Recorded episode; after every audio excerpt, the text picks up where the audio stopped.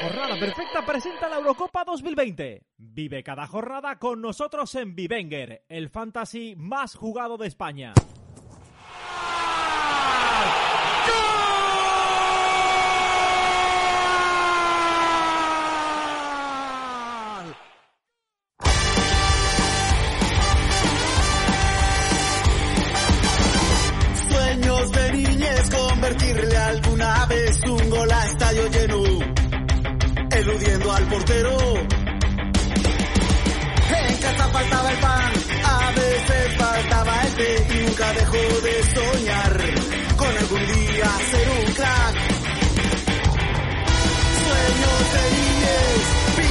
Muy buenas, bienvenidos a Jornada Perfecta, bienvenidos al Planeta Fantasy. Ya estamos en semifinales, las cuatro mejores selecciones de la Eurocopa Italia, España, Dinamarca e Inglaterra buscan un hueco en la gran final que tendrá lugar en Wembley, una Euro que está siendo mucho más movida de lo esperada y que cuenta con la roja entre las grandes candidatas a ganar el título contra todo pronóstico, cabe decir. Los de Luis Enrique sueñan con tumbar a la potente Italia tras pasar por los pelos, eso sí, ante Suiza. Lo analizamos todo, todo, todo de estas semifinales en Clave Fantasy. Les habla Antonio Miguel García. ¡Arrancamos!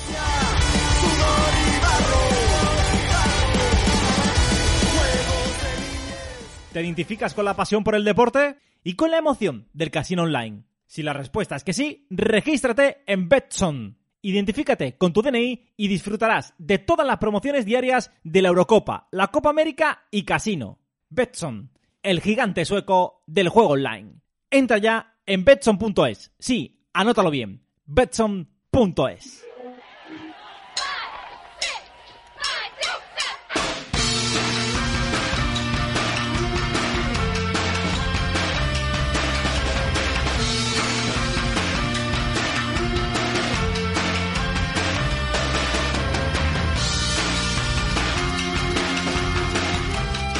Nuevo podcast aquí en eh, Jornada Perfecta. ¿Quién nos lo iba a decir? Eh, me iba a decir el día eh, 5 de julio. 5 de julio de 2021 y España está en las semifinales de la Eurocopa. Esto nos lo dicen hace dos semanas y posiblemente estaríamos riéndonos en la cara de aquel que nos lo dijera. Pero eh, lo cierto es que Luis Enrique ha logrado eh, lo imposible contra todo pronóstico, contra eh, toda opinión, contra todo el mundo. Lo, lo ha conseguido el equipo de Lucho. La selección española va a competir por estar en la final de Wembley de este próximo 11 de julio.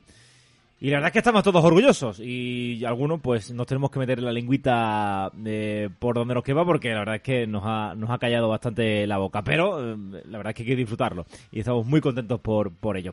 Y para hablar de lo que viene siendo estas históricas semifinales, eh, pues tenemos ya al otro lado del hilo telefónico a mi compañero Javi Rando. Javi, ¿qué tal? Muy buenas.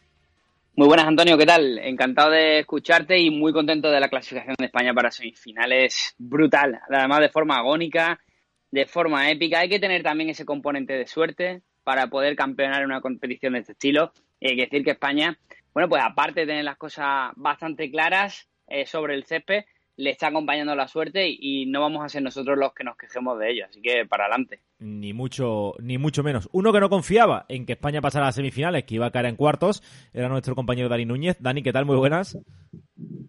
¿Qué tal? Muy buenas. Eh, bueno, yo tengo que decir que yo dije 1-1 y que finalmente pasaba España. Ah. Así que. ¿Sí? ¿Lo dijiste? Bueno, acierto, acierto total. Pero sí es cierto que en mi primer pronóstico Ah, vale. pre-Eurocopa eh, dije que pasábamos como segundo de club y que caíamos en cuartos de final. Eso no se ha producido, claro.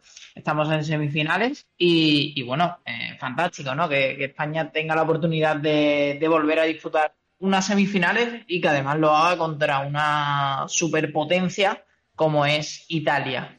Pues me doy un punto en la boca. No recordaba que, que, que dieras ese, ese pronóstico, pero desde luego lo clavaste. Eso no cabe Está ningún tipo grabado, de... ¿eh? Está grabado. Está grabado. Lo, lo- reescucharé para, para poder eh, certificarlo. Eh, lo primero que vamos a hacer es hablar un poquito de la LEF, eh, de la Eurolef. Cuéntame cosas. ¿cómo, ¿Cómo va eh, el tema, Javi? Bueno, pues nuestro compañero JP eh, se ha alzado con el liderato de nuevo. ¡Ojo! Eh, segunda semana que va como líder. Un puntito de diferencia con el segundo, pero está la cosa ahí súper eh, súper apretada, ¿no? Diego, el mítico, ha caído a la quinta plaza. Y el resto pues se mantiene, ¿no? Xavi ha metido un espectacular crecimiento, también nuestro compañero de, de polivalentes, ¿no? Está ya en la posición 14. Y veo aquí clásicos como Javi Monzó, crack en total, Javi Montes, en fin, eh, yo me voy hasta la posición 41, vuelvo a repetir mi misma posición, estoy dentro del top 50, eh, está también por ahí Andrés Nieto en el 45, en fin, hay muchísima gente y luego veo que la cosa se complica incluso al final, a la posición 70, donde está Carlitos, está Dani, está Raúl Guada, está el Birras, que fue el campeón de la LEF de la liga, así que está todo en un puño. Creo que empezamos a tener todos equipos similares y no sé si la pasaba a Dani, pero yo me he quedado sin portero, por ejemplo. Tuve que vender a los porteros eliminados y, y voy a tener que jugar con el, con el tercer portero de Italia. Bueno, no me queda otra. yo no, yo la verdad es que fiché a Unai Simón en los días previos y, salió bastante bien porque bueno, eh, fue el hombre del partido, paró esos dos penaltis que dieron a España el paso a semifinales, pero mi, mi gran problema estuvo sin duda en el centro del campo con, con Locatelli, Pesina y luego en el banquillo Malinowski. O sea que te puedes imaginar ahí el, el destrozo. Y vendido Delaney un día así que ya puedo confirmar la debacle en, en esa posición. Pero bueno, eh, por lo demás, eh, bastante bien. Antonio, lo que es la vida y la LEF, eh, yo tenía también a Locatelli titular, me arriesgué el, otro día cuando formaba el 11 el viernes, lo que pasa es que tiene suplente a Delaney, así que me entró, me sumó el gol y, brutal, así que me permite mantener esa posición por lo menos. Y creo decir que está siendo una competición de altísimo nivel, está la gente muy contenta, todo el mundo por Telegram, por Twitter, nos dice que está disfrutando mucho de este método clásico que algunos no estaban acostumbrados y que Vivengue lo permite para este tipo de competiciones. Y la verdad que está quedando una competición muy, muy chula. Veremos quién se alza, se alza finalmente con el título. A ver, yo desde aquí le mando suerte, toda la suerte del mundo a JP, a ver si consigue ganarla. Eh, pero bueno, vamos a ver eh, cómo, cómo se desarrolla, eh, porque va a ser clave y vamos a meternos ya de lleno en lo que viene siendo la movida, lo que hemos venido a contar eh, estas semifinales eh, y la final, los tres partidos que quedan para eh, que finalice esta Eurocopa 2020. Como primer análisis, yo creo que mm, las cuatro, las cuatro selecciones que están en estas semifinales para mí han sido las mejores, sobre todo en, cuanto desde la fase de después de la fase de grupo, por lo menos España y Dinamarca igual en esta fase de, eliminatorias eh, creo que han sido las cuatro las cuatro mejores. Eh, empezamos con Italia España que va a tener lugar este martes a las eh, nueve de la noche. Italia que viene bueno de ganar a Bélgica de desarrollar un fútbol yo creo que bastante atractivo. Y esta Italia yo creo que mezcla un poquito un nuevo estilo una Italia que es capaz de, jugar e incluso de tener la, la posesión como lo hiciera como lo puede hacer la propia España y a la vez tiene ese otro fútbol de, que, que, siempre ha tenido Italia y que tan bien maneja, ¿no? Fue espectacular ver cómo no se jugaba nada en los últimos minutos de, la Italia-Bélgica. Eh, Javi, tú conoces a la perfección Italia, eh, yo creo que es tu otra selección, así que eh, sentimientos encontrados, ¿no? Para, aunque bueno, siempre supongo que con España, pero la que salga aquí va a ser tu favorita. Sí, sí, sí, yo voy con, el, con la que gane obviamente este enfrentamiento, principalmente con España, como no puede ser de otra forma, pero bueno, si vamos a Italia, a mí es una selección que, que, por el pasado, yo estuve viviendo durante un año allí y, bueno, pues sí que le cogí cariño. Además me tocó, yo viví allí el año del 2008 cuando ganamos la Eurocopa y os quiero contar que el día de los penaltis eh, contra Italia, oh, ¿recordáis? sí, sí, sí, sí. Eh, lo vimos en mi casa aproximadamente entre, entre 30 y 40 éramos españoles y no te puedes ni hacer una idea los balcones de la calle como estaban gritándonos a nosotros cuando terminó el partido, en fin, puteándonos, nos dijeron de todo y al día siguiente yo no quería salir de mi casa, no quería salir de mi casa, le digo, es que me van a decir algo fijo. Y salí al final, claro, salí a tomar algo, eh, salí y, y los porteros que teníamos, porque el edificio tenía portero, allí en, Palermo es una ciudad muy antigua y, se llevaba todavía el tema de los porteros, una familia que vivía allí en portería, y me cogió el tío y me dijo, en, congratulaciones, y me dio la, me dio la mano, muy serio, muy serio, yo allí, además el tío era, el tío era para verlo, era grande, gordo, era, y yo allí, bueno, veremos a ver si, y luego fui a comprar los periódicos que todavía los tengo guardados por aquí, de aquel partido, igual, los extranjeros lo mismo. Eh, enhorabuena, enhorabuena, ganar la Eurocopa. O sea que esa confraternización, creo, entre países del, del sur, países mediterráneos, creo que se tiene que mantener. Dicho lo cual, obviamente vamos con España. Yo creo que Italia tuvo un periodo de catarsis, venía de ese partido contra Austria que se le que se le complicó tantísimo porque la sala de máquinas no funcionó, con aquellos cambios donde entraron eh, Pesina y Locatelli y permitieron la remontada, pero sin embargo Mancini fue fuerte y fiel a su principio, su principio es Jorginho, Varela y Berratti, eso es lo que le gusta, eso es eh, lo que le ofrece el nivel de juego que busca, y contra Bélgica, si no llega a ser por esa sala de máquinas donde Nicolo Varela por fin hizo el partido eh, pensado que todos teníamos cuando hablábamos de él como una de las grandes revelaciones de la Eurocopa, asistió y marcó y, creo que fue fundamental para, para Italia para poder sortear a una Bélgica eh, que era uno de los rivales más duros que había en estos, en estos cuartos de final.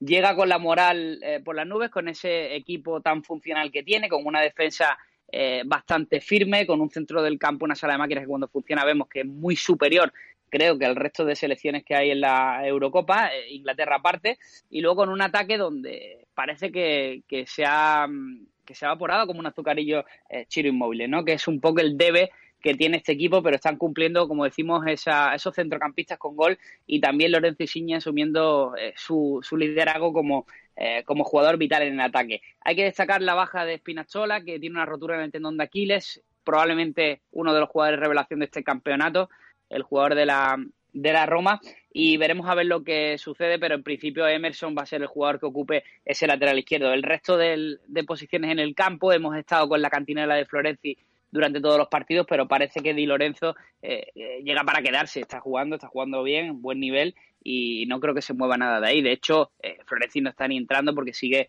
eh, con, esa, con esas molestias musculares y está siendo Toloy el que entra cuando, cuando quiere darle descanso a Di Lorenzo. Así que veremos el 11 que viene funcionando de Italia. Dani, parece claro, por, por la opinión general, por, por, lo que se habla, por lo que se dice, que Italia parte con cierto grado de, de favoritismo para, para, este, para este partido. A ver, yo creo que, con, argumentos y con razones, ¿no? Principalmente por esos eh, 32 partidos, si no me equivoco, que lleva sin, sin perder eh, desde 2019. Eso no puede ser ni mucho menos casualidad. O sea, hay una regularidad, hay una constancia ahí eh, por parte de la selección dirigida por Mancini, que además está desplegando un buen juego, está dejando muy buenas sensaciones en, esta Eurocopa. Y, bueno, yo creo que hay que asumir que Italia es favorita para, pasar en estas semifinales, pero bueno, se, va a topar contra una selección que, que, como tú decías, contra todo pronóstico se ha plantado en, en semifinales, aunque yo creo que tanto en el enfrentamiento contra Croacia como en el de Suiza, España sí era la favorita. Así que, por tanto, por ahí eh, tampoco hay tanta sorpresa. ¿no? La sorpresa creo que parte más eh, respecto al principio de la Eurocopa, cuando prácticamente nadie contaba con que España estuviese entre las cuatro favoritas y las cuatro candidatas a, ganar. Yo creo que Italia, eh, por equipo y por, por experiencia, por solidez, creo que está un puntito al menos eh, por encima de, España. Sobre todo la diferencia la encuentro en esa pareja de centrales. Eh, no tiene nada que ver eh, Chiellini Bonucci con, con Pau Torres o Eric García y, Laporte. No es, que, no es que los españoles sean más malos, sino que los italianos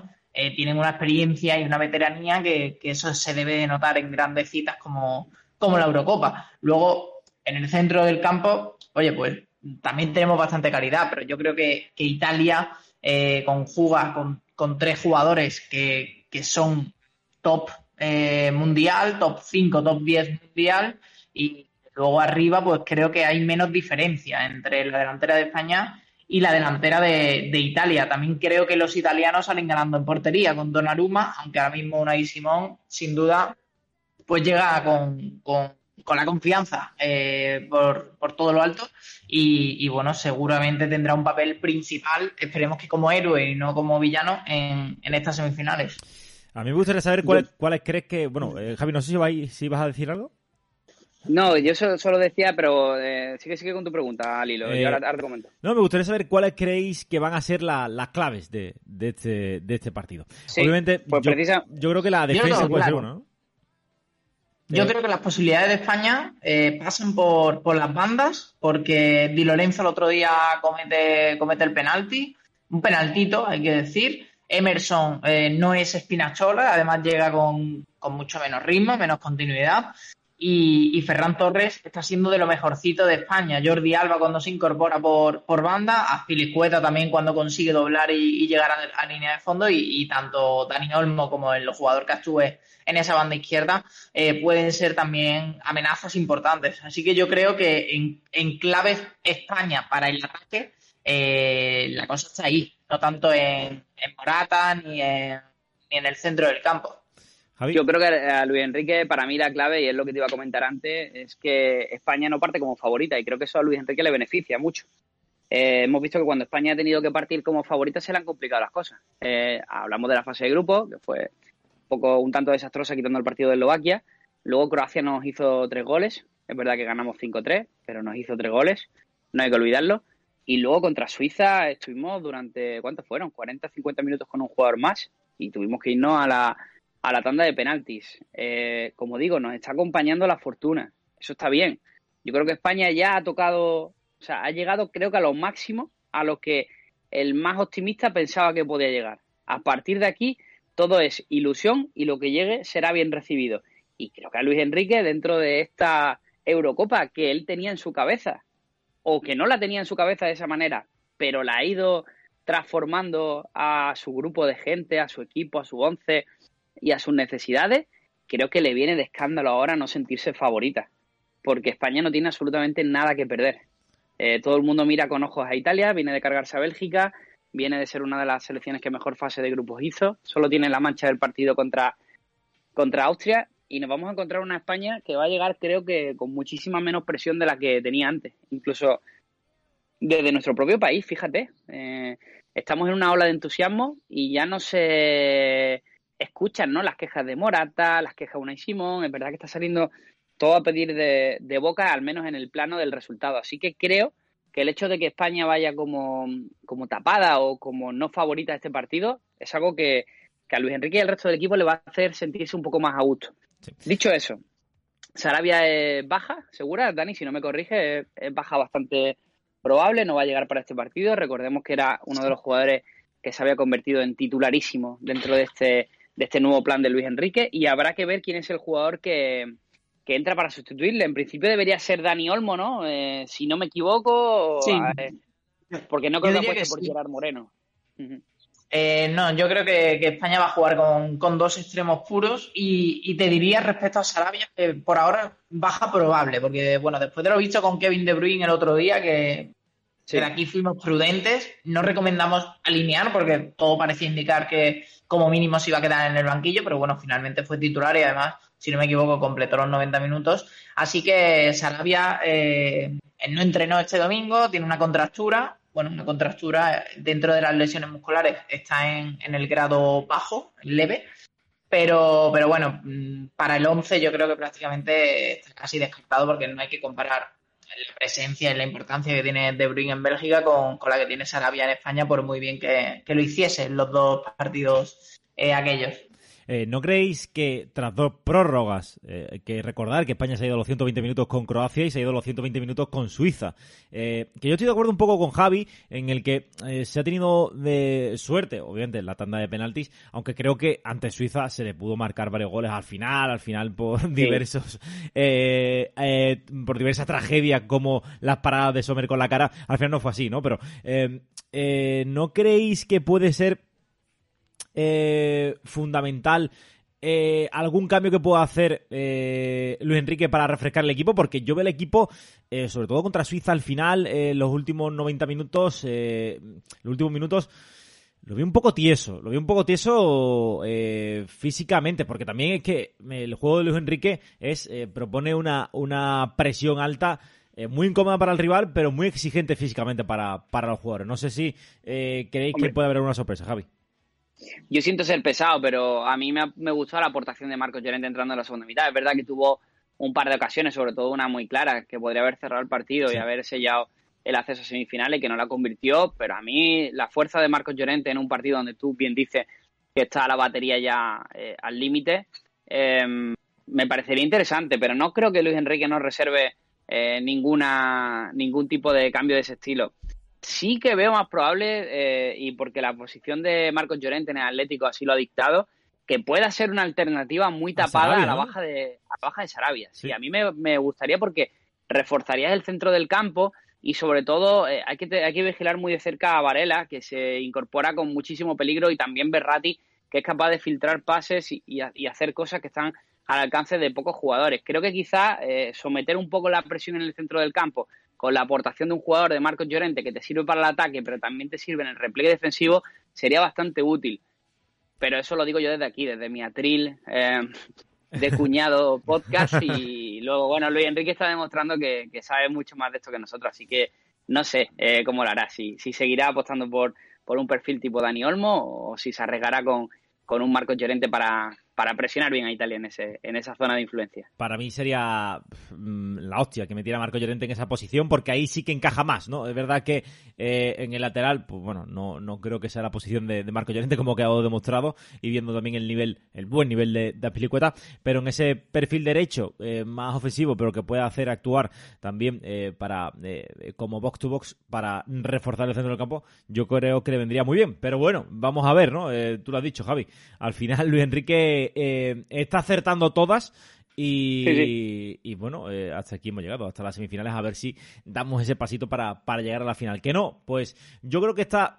Eh, hacía falta que España rompiera de una vez por todas después de nueve años sin pasar de una, una eliminatoria, eh, para, sobre todo de cara al Mundial de Qatar, ¿no? A que estos jugadores estén un poquito más curtidos, a que salga algún juez central o se refuerce eh, la candidatura de Eric García, Laporte eh, siga sumando internacionalidades, en fin, eh, vayan sumando algunos jugadores y podamos hacer un buen, un buen mundial, ¿no? Próximos campeonatos a un nivel mayor, que no es difícil, a lo que hemos hecho en estos últimos torneos.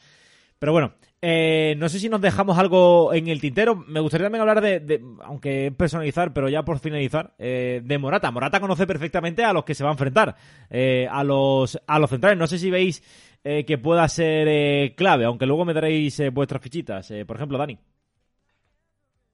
Bueno, a ver, eh, Morata conoce a los centrales y los centrales conocen a Morata, ¿no? Sí. Entonces, eh, mm, bueno, creo que puede ser, es un, un aspecto importante, pero no me parece que sea eh, eh, positivo para España ni positivo para Italia. Me parece que más o menos pues eh, mantiene ahí a, a las dos selecciones en, en esa igualdad de, de condiciones. Pero bueno, Morata yo creo que igualmente será titular. El otro día sorprendentemente fue el primer cambio o el segundo cambio, si no me equivoco. El caso es que salió en el minuto 60, eh, media hora por delante, con luego la prórroga al final fueron eh, fue una hora entera sin, sin Álvaro Morata sobre el terreno de juego.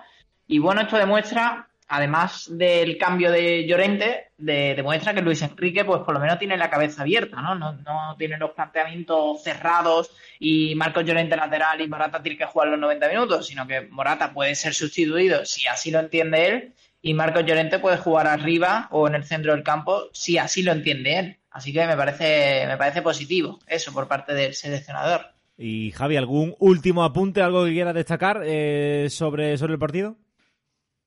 No, te diría estar de nuevo atento al tema de los centrales, pero no sé. No, eh, hemos visto cómo ha permutado a Laporte, a Pau y a, y a Eric García, pero bueno, yo creo que lo de Laporte y Pau casi que viene para, para quedarse, ¿no? Eh, diría. No creo que haya mucho cambio ahí. El otro día incluso vimos que cuando el equipo lo necesitó, bueno, pues acabó jugando de central.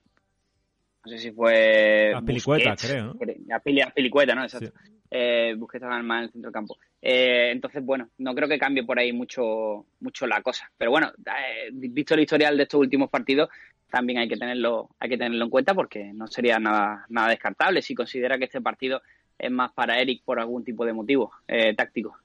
Vale, pues vamos con eh, las fichitas y si me podéis dar un pronóstico, pues también bien. Dani, por ejemplo. Pues, venga, empiezo yo mismo. Eh, yo lo siento, pero, pero creo que tengo que decir que va a ganar Italia. Es, lo que pienso. Eh, yo digo un 2-1 para Italia. Creo que España va a competir. Espero y deseo que no, que no vaya a haber eh, goleada, por supuesto. Y, y en temas fichitas, pues eh, diría Unai Simón. Voy a darle la confianza al portero de España. Y me quedo con, con Insigne en, en Italia. Javi. Vale, eh, yo también, si, si, si tiro de cabeza, diría que va, que va a ganar Italia. De corazón, ojalá que, que nos equivoquemos, ¿no? Y gane España. Eh, creo que 1-0 para Italia y me voy a quedar con Inmóvil, que lleva un tiempo parado, y eso que lo voy a vender el LEF, eso es buena circunstancia para Inmóviles, si lo vendo es que marca seguro. Y, y entonces, pues en España me voy a quedar con, con Pedri. Vaya Eurocopa de Pedri, ¿eh? Y mira que empezó mm, regular los primeros partidos, pero tremendo el, el. Impresionante. Eh, Impresionante. Yo, mira, voy a hacer dos apuntes. Yo creo que todo el mundo da muy favorita a, a Italia. Eh, creo que sí que parte con cierto grado de, de favoritismo. Pero, a ver, es un Italia-España. ¿eh? Eh, o sea, esto no está, no está eh, tan eh, resuelto como, como se podría pensar eh, en, en un principio, pero yo creo que va a estar muy eh, el partido, por lo menos a priori. Luego vamos a ir viendo a ver si España no se, no se viene, no se viene abajo.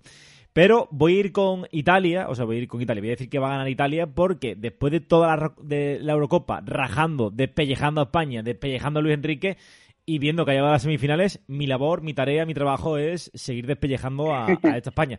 Así que vamos a decir que, pasa Italia por 3-0 y, ya está. Y además me lo creo. O sea, creo que puede ser el, el resultado. Así que eh, a ver si España pues no, nos da otro puntito en la boca que no estaría mal. Eh, mis fichitas. En España voy a coger a Morata y en eh, Italia voy a coger a Chiesa, que me parece un jugador de... uf, de un tamaño, de una talla brutal. Eh, en la otra semifinal, eh, Inglaterra contra la gran revelación, que ya decíamos eh, en los primeros podcasts que, ojito a esta Dinamarca. Inglaterra-Dinamarca, Inglaterra que vuelve a casa este miércoles a las 9 de la noche para buscar su primera, su primera final de Eurocopa primera final de Eurocopa para Inglaterra si consigue clasificarse. Increíble lo de esta selección que eh, yo recuerdo de chico que España era la, pupa, ¿no? La selección pupas, la, la que siempre mm, promete y nunca llega a nada. Pues todavía en mi vida, a estos 34 años de edad, esa es Inglaterra. A ver si consigue meterse en eh, la final frente a Dinamarca. Javi, eh, en principio, los de Southgate son claros favoritos después de arrasar a Ucrania con tremenda facilidad. Partido también engañoso, ¿eh? porque Ucrania creo que era el rival más flojo que había en todos los eh, cuartos de final.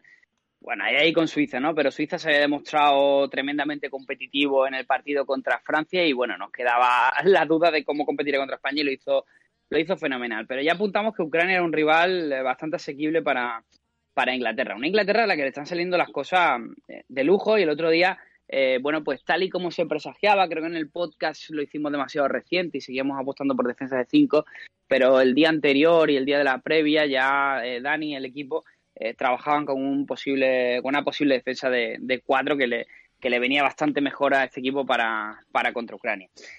Bueno, van a tener ahora un duelo contra Dinamarca, que es una selección que se ha demostrado también bastante potente en el plano ofensivo, pero creo sin embargo que atrás puede, eh, puede tener algunas carencias más que ahora mismo todavía no se han dejado ver, al menos en esta en estas fases eliminatorias, tanto como contra contra Gales como contra República Checa. Aún así, bueno, eh, Inglaterra es una de las selecciones más, potentes que tenemos. Eh, la recuperación de Harry Maguire hemos visto que ha sido vital. El otro día incluso eh, marca es un central de nivel que además le vienen bien este tipo de torneos internacionales donde creo que luce bastante más. Y en el centro del campo ya apuntábamos a la recuperación de Mason Mount, que creo que es un jugador súper importante para el seleccionador Southgate y también se viene, eh, se viene demostrando. Y sin embargo, el ostracismo ha creado en la figura de Phil Foden, ¿no? que ha sido probablemente una de las revelaciones de este año en Europa eh, con, el, con el Manchester City. Sorprendió con la entrada en el 11 de Jadon Sancho, que era un jugador que incluso se había quedado fuera de las convocatorias, de la lista eh, definitiva para los partidos, en algunos partidos, eh, pero bueno, que parece que, se ha re revitalizado ¿no? la figura de Jadon Sancho en ese, en ese traspaso que ha sufrido del, del Borussia Dortmund al Manchester United. Eh, vimos de nuevo el resurgir de Harry Kane, jugador importante, jugador que, eh, que estaba también pasando sin pena ni gloria por esta, por esta competición y una Inglaterra a la que le salió absolutamente todo. Tiene un plantillón, tiene muchísimo donde elegir, por ponerte un caso, ¿vale? Antonio, desde el banquillo entraron Jordan Henderson, animal competitivo, jugador que, lo hemos, que no hemos cansado de verlo en Champions y en Premier, es un animal competitivo. Trippier, que para mí ha sido eh, el mejor lateral derecho este año en, la Liga Española y no un moco de pavo. E incluso Rashford, ¿no? Entrando del banquillo. Luego ya jugadores con menor peso como el joven Jude Bellingham y también Calvert Lewin. Pero es que eh, se quedan fuera, como decimos, otros como, como Phil Foden o incluso Rhys o jugadores de altísimo nivel. Para mí es la gran favorita a llevarse, a llevarse la Eurocopa. Y además lo hace y sirva como crítica también, no sé si lo habéis leído, eh, con la ventaja de que va a jugar todo prácticamente en Wembley. De hecho, creo que de los, de los siete hipotéticos partidos que jugaría, si llegara a final, solo uno no lo habría jugado fuera de Wembley. Pero es que encima también, exacto, a consecuencia de, de la eh, del, del tema de las medidas que aplica el Reino Unido con el con el tema de la COVID-19, eso indica que, eh, que, aficionados españoles, daneses y italianos no pueden acudir a, celebrar eh, o apoyar a sus equipos, ¿no? Sin embargo, Inglaterra sí podrá hacerlo por esa localía. También un término eh, bastante mal gestionado por parte de la UEFA. No, la UEFA se está luciendo en esta Eurocopa. ¿eh? El otro día vi cómo echaban a un, a un aficionado por llevar la bandera eh, arcoiris. Algo me parece lamentable en pleno 2021. Pero bueno, ya está. ¿Qué le vamos a hacer? Eh, creo que hay que guardar cuarentena, ¿no? O sea, vas al Reino Unido y hay que guardar cuarentena, ¿no? Eh, a la vuelta. Claro, eso, eso es lo mismo que, que no ir. Sí, lo mismo que no ir. Alguno, alguno irá, pero claro, eh, eh, saber que tienes que tirar... Manolo, Manolo el del bombo. Claro, eh, te tienes que tirar medio verano encerrado. Vamos, que me parece una auténtica locura. perdón. Dani, cuéntame tu visión del partido. Bueno, yo creo que el, el, hecho del factor público es bastante importante. se está preparando la Eurocopa, o da, da la sensación, en Inglaterra por fin, ¿no? Porque eh, con 11 sedes jugar 6 de 7 partidos en, casa ya es casualidad.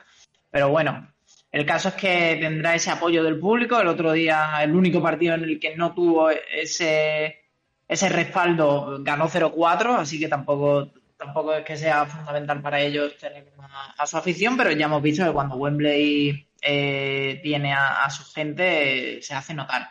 Eh, yo creo que prácticamente hay una única duda en, el 11, dando por hecho que se va a mantener la defensa de 4. Eh, es cierto que Dinamarca es una selección mm, atrevida y valiente y ofensivamente yo creo que no van a, prescindir de su estilo de, arriesgar y de, eh, de, ser ofensivos. Así que entiendo que la defensa de Inglaterra tendrá que, tendrá que trabajar.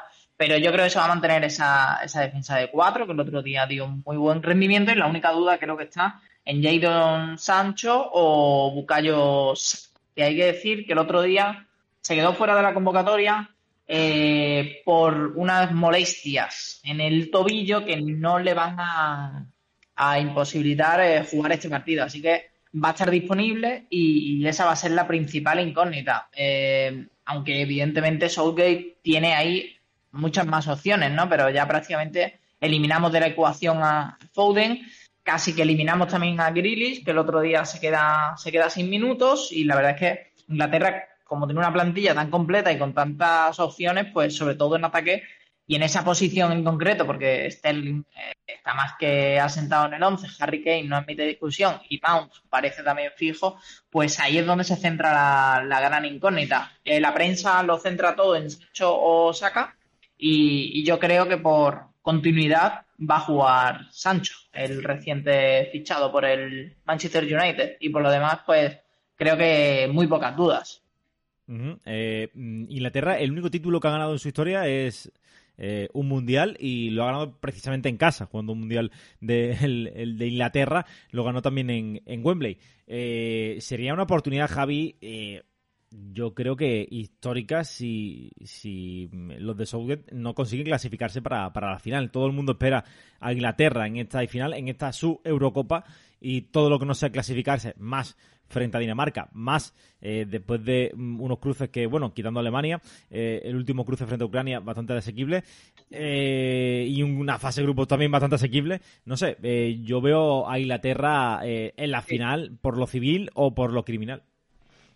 Sí, lo que pasa es que eh, Dinamarca representa el cuento de la Cenicienta en sí misma. De hecho, eh, vemos los paralelismos con esa selección danesa que ella consiguió hacer la épica, creo que si no recuerdo más, fue en la Eurocopa del 92, ¿no? Eh, cuando, cuando se alzó como, como campeona. Em, y también lo hemos visto en otras citas europeas, como el caso de Grecia en aquella Eurocopa de, de Portugal. Entonces, nos queda esa duda, ¿no? De saber si el fútbol eh, nos depara una nueva sorpresa en esta, en esta competición y sería el pase de Dinamarca en detrimento de, de Inglaterra. Argumentos futbolísticos que podemos, que podemos dar a favor. Mira, eh, el, el, momento de forma que tiene ahora mismo Dolber, un delantero que está respondiendo a las mil maravillas, un jugador que no estaba en las quinielas para ser titular. Recordemos que la Eurocopa la empieza Win y luego hace ese cambio eh, con esa con ese ataque donde Damsgaard y Breathwaite se encargan un poco de los laterales y también Yusuf Pulsen eh, ocupa el papel de falso 9, ¿no? Empiezan a, permutarse y tal, hasta la lesión de, de Pulsen, donde entra Dolber y viene para quedarse. El delantero de Niza, que el otro día hablaba con nuestro compañero Quique Salvatierra de, de Bishoker y me decía que era un delantero de alto nivel que no había tenido mucha suerte en esta en estas últimas temporadas y que parecía fuera de la esquina de Dinamarca y como decimos estaba respondiendo muy bien. Yo me quedo con otro jugador, un tipo que creo que es súper ultra peligroso, que es eh, Joaquín Maele, me está encantando, el jugador de, del Atalanta, es un jugador que me gusta muchísimo, a mí ese tipo de, de laterales carrileros eh, que tienen tantísima llegada, bueno, pues yo creo que nos gustan a todos los que nos gusta el fútbol, ¿no? Y es que el sistema de tres centrales está permitiendo precisamente eso, que veamos un Maele muy suelto porque las diferencias con respecto eh, al otro lateral eh, son bastante son bastante notorias. Y luego el centro del campo, ¿no? Un Hogberg que no se le nota muchísimo en puntos fantasy, pero que supone el sustento ideal eh, para que esta selección brille. Y luego Delaney, ¿no? Que estaba también firmando una grandísima Eurocopa y que el otro día pues lo redondea con el gol. cositas que creo que son mejorables. Mira, a mí, sintiendo que es un grandísimo trabajador, como es el caso, pero Breathwith le considero que tiene un nivel bajito, ¿no? Para para cómo está rindiendo el, el resto de el resto de jugadores de, de, su selección. De hecho, no me extrañaría que viéramos a Paulsen, porque me dio la sensación que en los minutos que entró, eh, aportó bastante más peligro de lo que lo hizo eh, Martin Breathwaite. Pero bueno, es por, digamos, intentar buscar la excelencia en una selección danesa que creo que ya eh, lo ha dado todo. Luego también, quizás el factor de que son jugadores muchos eh, habituados a jugar en Premier. Hablamos del caso de Hockberg, pero también podemos destacar al portero Schmeichel, ¿no? Eh, que también es uno de los grandes porteros que hay también en la, en la competición inglesa y que seguramente se tomará el partido casi como de una rivalidad extrema, ¿no? Por su eh, por toda su carrera profesional vivida en, en Inglaterra. vale, genial. ¿Qué os parece? vamos ya con las fichitas y las predicciones. A ver qué eh, yo creo que todos vamos a decir lo mismo, pero eh, Dani, eh, dime tus fichitas. bueno, y llamamiento a Sofascore porque el otro día le volvió a quitar 0,2 puntos a, a porque, bueno, tuvo una ocasión, hizo una buena parada el portero y este algoritmo pues consideró que era una ocasión clara de gol y por tanto le, restó. Pero bueno, es un lateral yo, entiendo que no debería eh, tener la misma, el mismo castigo que un delantero centro, ¿no? Es la, la que finaliza con la derecha y le saca a con el pie, ¿no? Exacto, esa, esa. Para mí esa ocasión se la inventa Maele con la enorme profundidad que tiene y luego tira, eh, creo que dispara bastante bien al, Palo del, al palo del portero para intentar pillar la sorpresa y va al límite una... tenía pase, claro. Mm. Yo considero que, no. Además, está jugando bien la cambiada, que el otro día esa asistencia con el exterior es para darle cinco puntos extra, ¿eh? Delicatessen. Tremendo. Porque fue brutal, sí. Bueno, pues eh, venga, fichitas y, pronósticos. Bueno, yo me quedo con Inglaterra también. Creo que creo que va a mostrar eh, esa solidez y esa continuidad que estamos viendo. Y mi principal duda es si va a recibir su primer gol de, de esta Eurocopa. Todavía sigue imbatida después de cinco partidos. Y es cierto que Dinamarca, pues, oye, es una selección que, que está marcando muchos goles. Eh, yo me quedaría con, con Maele en, Dinamarca, ya que estábamos hablando, hablando de él, y voy con Mount en, Inglaterra. Javi. Yo iba, sí, yo iba a pillar a Hockberg eh, en, Dinamarca eh, y la voy a pillar también a Mason Mount en, en, Inglaterra, pero bueno, voy a cambiar y voy a tirar por Kyle Walker. Vale. ¿Y quién pasa? Pasa Inglaterra. Vale.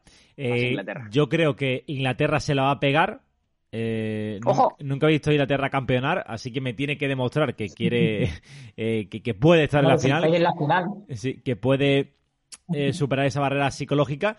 Eh, a mí me gustaría que pasara, pero mm, creo que se va a pegar. Y eh, voy a echarle fichita a Bradway porque simplemente por el comentario de Javi Rando creo que ya merece la pena apostar por él. Y eh, Yo que- que, que fue a hacer una bicicleta y se cayó al suelo, tío. ya, ya, no, sí, ya ves, yo no estoy diciendo que sea bueno. Y eh, ha puesto por Sterling, eh, que creo que está siendo el jugador diferencial de... Por cierto. Sí. eh, algunas dudas en la derecha de Dinamarca con Bas o Larsen. Al menos yo por lo menos las tengo porque el otro día es cierto que Bas venía de recuperarse de una faringitis y bueno, se había perdido algún que otro entrenamiento y el último partido y tal. Pero Larsen está cumpliendo bastante bien y no tengo yo del todo claro que el jugador del Valencia vaya, vaya a ser titular. Pero bueno, puede Ojo. entrar perfectamente. Pues a- ahí queda. Eh, bueno, dicho esto, eh, hay que decir que haremos un podcast para la final de la Eurocopa, por supuesto. Y Dani, eh, creo que tienes algunas informaciones de mercado de, estos últimos días para, bueno, ponerle el broche, como solamente son dos partidos los que, los que hemos analizado, pues ponerle el broche a este podcast con algunos fichajes, algunos movimientos interesantes de cara a la próxima temporada que nuestros oyentes tienen que ir ya anotando en su libreta para, para ir preparando la próxima temporada.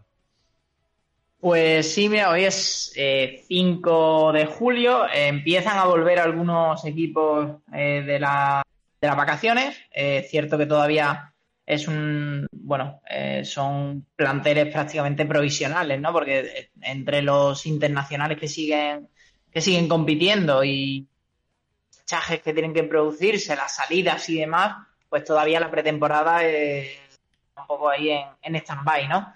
Pero, pero sí, se están dando ya algunos movimientos. Por ejemplo, en el Getafe hemos conocido ya la, llegada de Vitolo en calidad de cedido.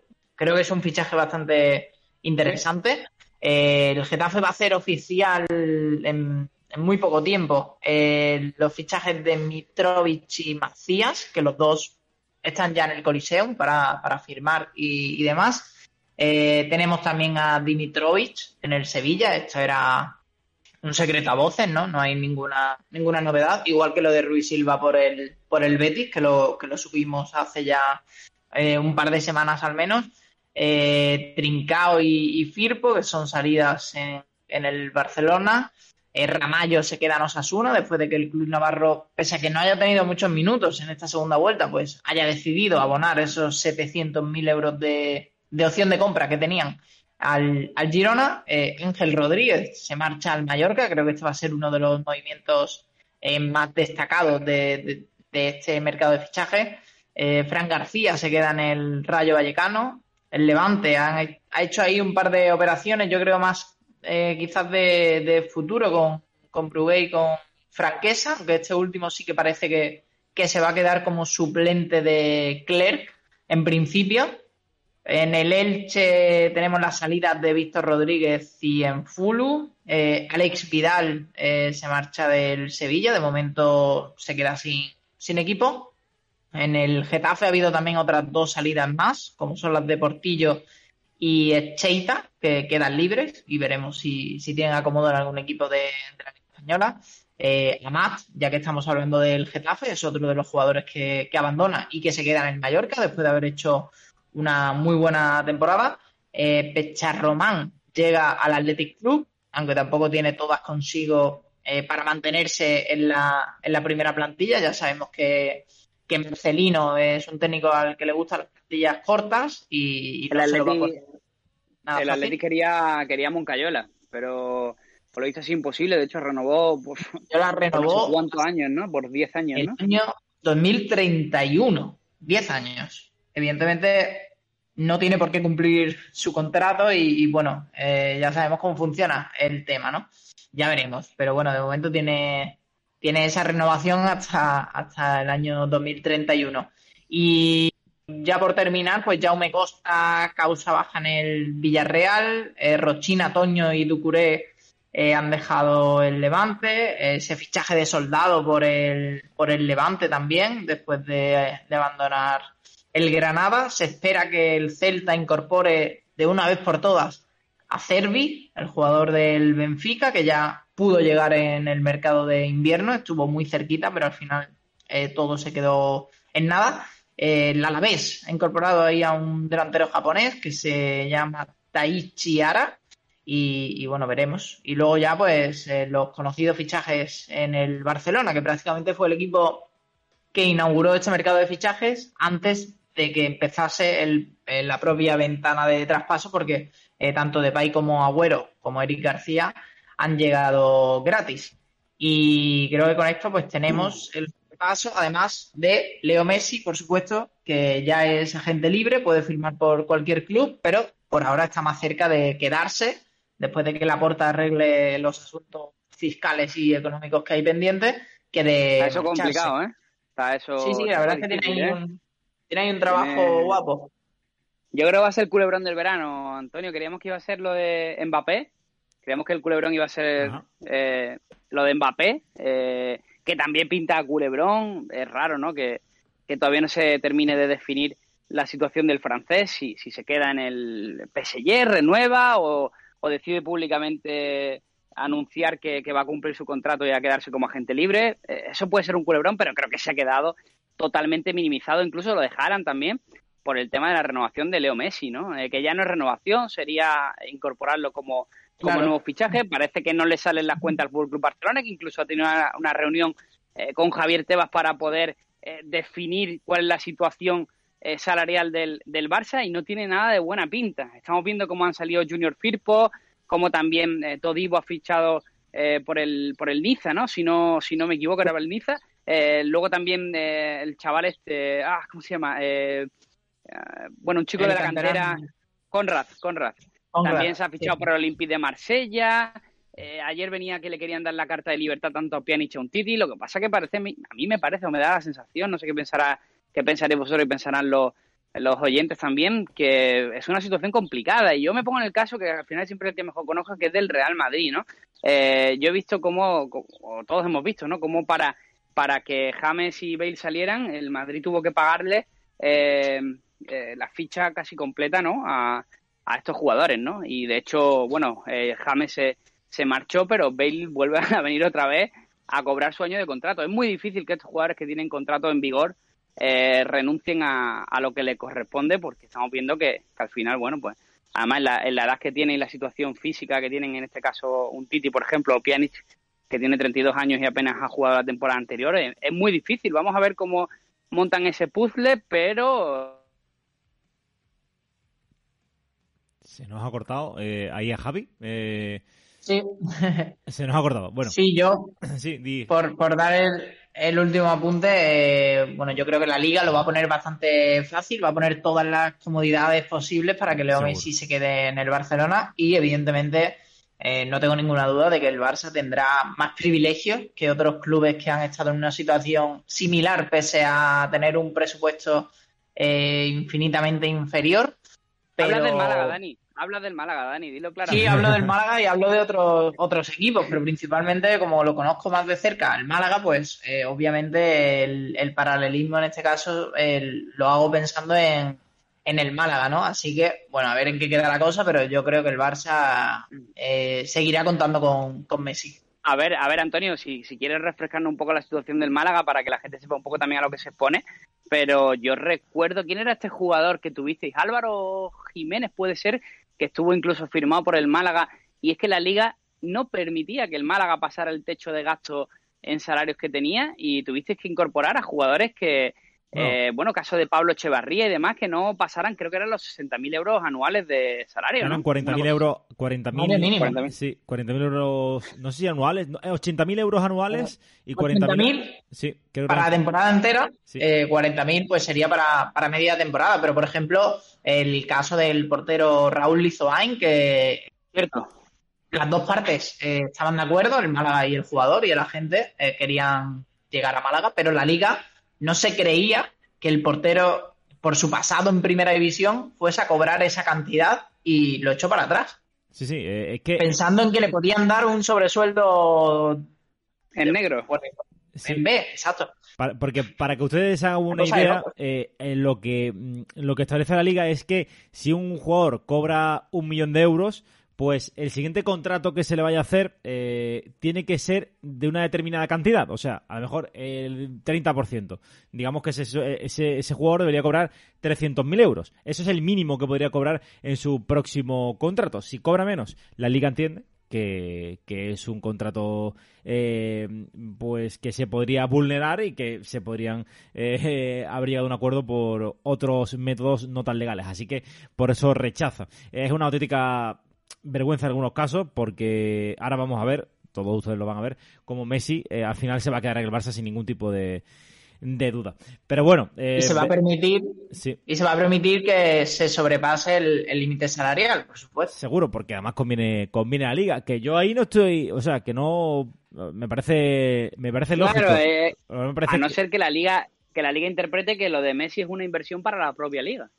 Claro, claro. Porque Claro. así pueden luego vender los derechos televisivos más caros y es contar con el mejor jugador del mundo dentro de tu competición. Exactamente. Pero bueno, yo creo que en ese caso, si es así, debería quedar muy bien explicado para que todos los clubes tengan, tengan constancia de lo, de lo sucedido. eso es es, lo que no va a pasar. es complicado, ¿eh? Sí, eso es lo que no va a pasar, que para unos hay un baremo, para otros hay otro, y bueno, lo de siempre, lo de la Superliga de siempre, que no vamos a entrar a- ahora en, en detalle. Bueno chicos, eh, ¿cuándo nos escuchamos? ¿El miércoles termina? Supongo que Mira, el jueves o el viernes. Sí, si queréis lo hacemos el viernes por si hay algún tema de lesión por la final es el domingo, ¿no? Si no, La final es eh, el domingo a las 9 y la segunda Vale. semifinal el miércoles a las 9. pues el viernes por la mañana si queréis nos citamos y ya luego el lunes hacemos ya la previa última resa con, eh, o sea, la, el- el- la crónica final y ya cerramos lo que es el, el podcast en esta, en esta Eurocopa. Perfecto, chicos. Pues nada, nos vamos. Eh, esténse atentos a vuestros móviles, a vuestros eh, eh, redes sociales para eh, informaros acerca de todo de la Eurocopa y de todo de este podcast de Jornada Perfecta. Un saludo, un abrazo, hasta luego, adiós, adiós, adiós. Chao. Adiós, Adiós. chao, chao.